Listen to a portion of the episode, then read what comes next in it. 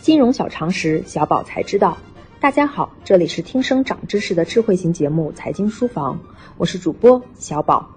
升职加薪是我们每个职场人的美好愿望，我们在职场日复一日的流血流泪，就是为了这一天的到来。但却有专家提出，升职这件事情对于公司及个人来说都不一定是好事，这是为什么呢？那我们还要从彼得原理谈起。彼得原理是美国学者劳伦斯·彼得在对组织中人员晋升的相关现象研究后得出的一个结论。在各种组织中，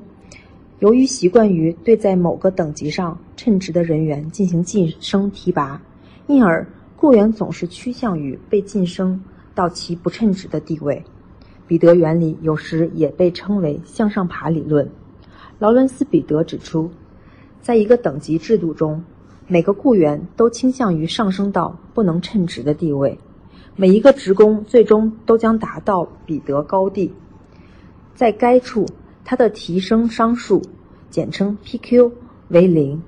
至于如何加速提升到这个高地，有两种方法：其一是上面的拉动，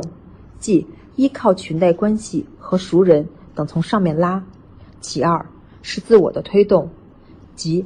自我训练和进步等，而被普遍采用的却是前者。现在的层级组织制度总是从下面来补充由晋升、辞职、退休、解雇和死亡带来的空缺。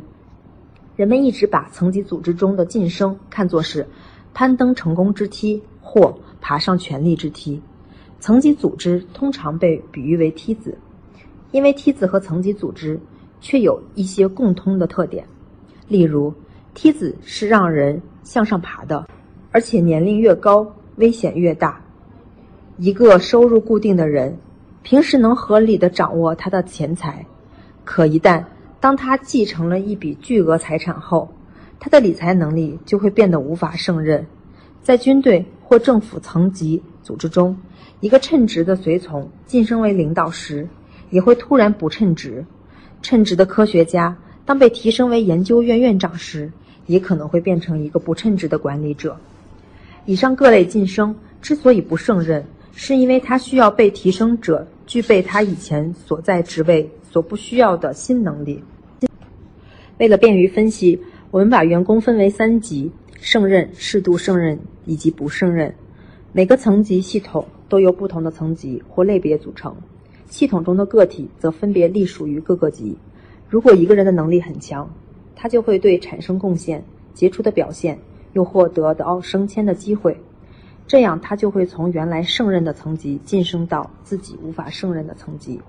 世界上每一种工作都会碰到无法胜任的人，虽然说只要给予充分的时间与升迁的机会，这个能力不足的人终究会被调到一个不胜任的职务上，但通常来说。他会有相当长的一段时间在这个位子上原地踏步，把工作搞得一塌糊涂。他的表现不仅会打击部门的士气，而且严重妨害整个公司的效率。彼得原理在现实生活中无处不在。一名称职的教授被提升为大学校长后无法胜任；一个优秀的运动员被提升为主管体育的官员，导致无所作为。对一个组织而言，一旦相当部分人员，被推到其不称职的级别，就会造成组织的人浮人浮于事，效率低下，导致平庸者出人头地，发展停滞。将一名职工晋升到一个无法很好发挥才能的岗位，不仅不是对本人的奖励，反而使其无法很好发挥才能，也给组织带来损失。因此，这就要求改变单纯的根据贡献决定晋升的企业员工晋升机制。不能因某个人在某一个岗位级别上干得很出色，就推断此人一定能够胜任更高一级的职务。要建立科学合理的人员选聘机制，客观评价每一位职工的能力和水平，将职工安排到其可以胜任的岗位。不要把岗位晋升当成对职工的主要奖励方式，应建立更有效的奖励机制，更多的以加薪、休假等方式作为奖励手段。